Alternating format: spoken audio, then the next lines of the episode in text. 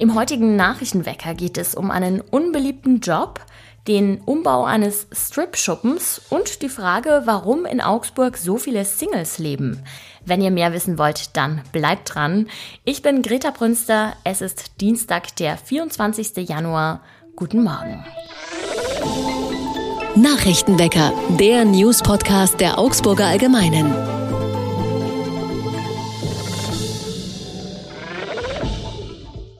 Wir starten wie immer rein mit den wichtigsten News aus Augsburg. Genauer gesagt mit einem Fall, der an den Prozess gegen den Münchner Promikoch Alfons Schubeck erinnert. Augsburger Gastronomen sollen im Laufe der vergangenen Jahre einen hohen Betrag an Steuern hinterzogen haben. Die Staatsanwaltschaft Augsburg wirft vier Verantwortlichen Steuerhinterziehung vor. Offenbar sollen sie auch mit einer Art manipuliertem Kassensystem gearbeitet haben, um die Einnahmen zu verschleiern. Heute startet am Amtsgericht in Augsburg der Prozess gegen sie.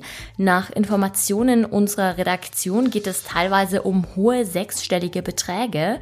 Was aber ein großer Unterschied zum Fall Schubeck ist, hier stehen deutlich geringere Strafen im Raum. Bei dem Promikoch endete der Prozess ja mit einer mehr als dreijährigen Haftstrafe. So hart dürfte es die Augsburger Gastronomen nicht treffen, weil es hier um geringere Summen geht. In der Fuggerstraße erinnert fast nichts mehr an Augsburgs einstige Striptease-Bar, das Apollo. Aus dem ehemaligen Nachtlokal soll nämlich ein Club werden. Betreiber Burak Küçük hat auch schon große Pläne dafür. Der Club soll den Namen 100 Hertz bekommen. Herz steht in diesem Fall nicht für das Organ, sondern für die Einheit, in der Frequenz gemessen wird.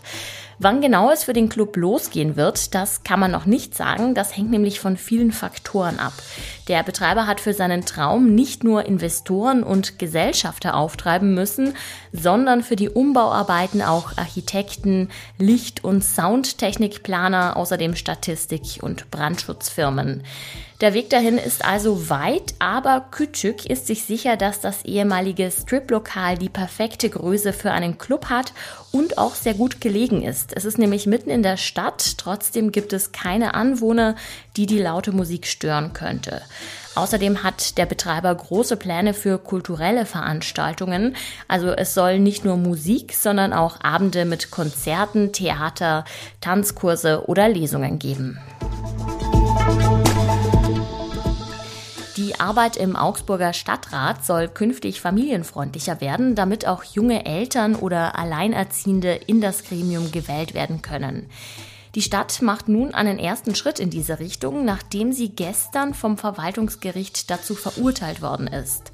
Das Ungewöhnliche an dem Fall ist, die Vertreter der Stadt haben die Niederlage vor Gericht mit Erleichterung aufgenommen. In dem Rechtsstreit ging es um die Frage, wann Stadtratsmitglieder einen Anspruch auf finanzielle Entschädigung für die Teilnahme an Sitzungen haben. Wer in Teilzeit arbeitet und gleichzeitig die Familie managt, hatte da nämlich bisher einen Nachteil. Die SPD-Stadträtin Jutta Fiener hatte gegen die Stadt geklagt. Sie ist nämlich Teilzeitangestellte und Mutter zweier Söhne und war bei der Entschädigung für die Teilnahme an Sitzungen schlechter gestellt als zum Beispiel Vollzeitangestellte oder Selbstständige. Bei der Stadt war man überhaupt nicht glücklich darüber, ihr diese Zahlungen zu verweigern, man sah sich aber nach der Rechtslage dazu gezwungen. Nun soll gemeinsam ein Weg für mehr Familienfreundlichkeit gefunden werden. Werfen wir noch einen Blick aufs Wetter. Die Woche geht genauso weiter, wie sie angefangen hat. Es ist kalt und wolkig. Die Temperaturen liegen heute zwischen 1 Grad und 0 Grad. Zwischendurch könnte es kurz regnen oder schneien. Über Lehrermangel wird in Bayern ja oft geklagt, doch auch innerhalb der Schulen sind manche Positionen unbeliebt. In vielen Fällen ist es das Amt des Schulleiters oder der Schulleiterin. Meine Kollegin Sarah Ritschel hat nachgefragt, warum das so ist. Hallo Sarah. Hallo Greta. Du hast dich ja mit einer Grund- und Mittelschule im Kreis München in Verbindung gesetzt. Was hat man dir denn da erzählt? Warum ist das Amt des Schulleiters so unbeliebt? Genau, du hast recht. Es geht vor allem um Grund- und Mittelschulen. Da müssen Schulleiterstellen, die offen sind, tatsächlich teilweise mehrfach ausgeschrieben werden, bis sich überhaupt jemand findet. Und es liegt offensichtlich daran, dass erstens mal die Grund- und Mittelschulleitungen deutlich weniger verdienen als die an anderen Schularten. Außerdem gibt's ganz wenige Stellen in den Sekretariaten. Das heißt, die Schulleitungen müssen dann auch solche Aufgaben wie morgens Entschuldigungen per Telefon annehmen und so müssen die selber machen. Das spielt natürlich auch eine Rolle. Und sie machen alles alleine, während an Gymnasien und Realschulen zum Beispiel die Schulleitung auf mehrere Köpfe verteilt ist. Wie ist denn die Lage in Schwaben? Mangelt es da auch an Schulleitern? Da habe ich mal bei der Bezirksregierung nachgefragt und es ist tatsächlich so, dass gerade offensichtlich 22 Rektoren und Konrektorenstellen an den Grundschulen und Mittelschulen unbesetzt sind. Das relativiert sich ein bisschen dadurch, dass es insgesamt 638 solcher Stellen gibt. Aber für jede einzelne Schule, die betroffen ist, ist es natürlich schon ein ziemlich großes Problem. Was konkret hat man denn für Zusatzaufgaben als Schulleiter? Also ist das wirklich sehr viel mehr Zeit, die man in diese Aufgabe reinstecken muss? Ja, also die Schulleitungen unterrichten ganz normal, beziehungsweise ein bisschen reduziert im Vergleich zu Lehrkräften. Aber der Schulleiter zum Beispiel, mit dem ich mich unterhalten habe, meinte halt auch, er muss ganz viel Stundenplanung machen, er muss Vertretungspläne erstellen.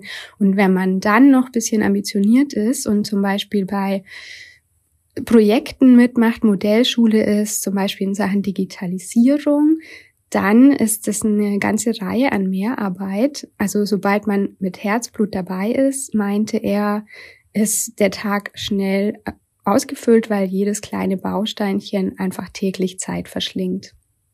Du hast für deine Recherche ja auch mit einem Bildungsexperten gesprochen, unter anderem über die Frage, ob man auch ohne Schulleitung auskommen könnte.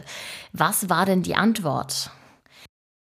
Ja, das war Thomas Gehring von den Grünen. Der hat diese ähm, ganze Debatte überhaupt angestoßen und er meint, nein, auf keinen Fall kann eine Schule ohne Rektor auskommen, weil eine Schulleitung eben das gesamte Schulmanagement übernimmt, schaut, dass die Schule einfach up-to-date bleibt und äh, in die Zukunft gehen kann. Das pädagogische Profil prägt so eine Schulleitung auch häufig und er meint eben, wenn nicht mehr genügend solcher Bewerberinnen und Bewerber gefunden werden, die da auch motiviert drangehen, dann leidet die Qualität der Schule selber.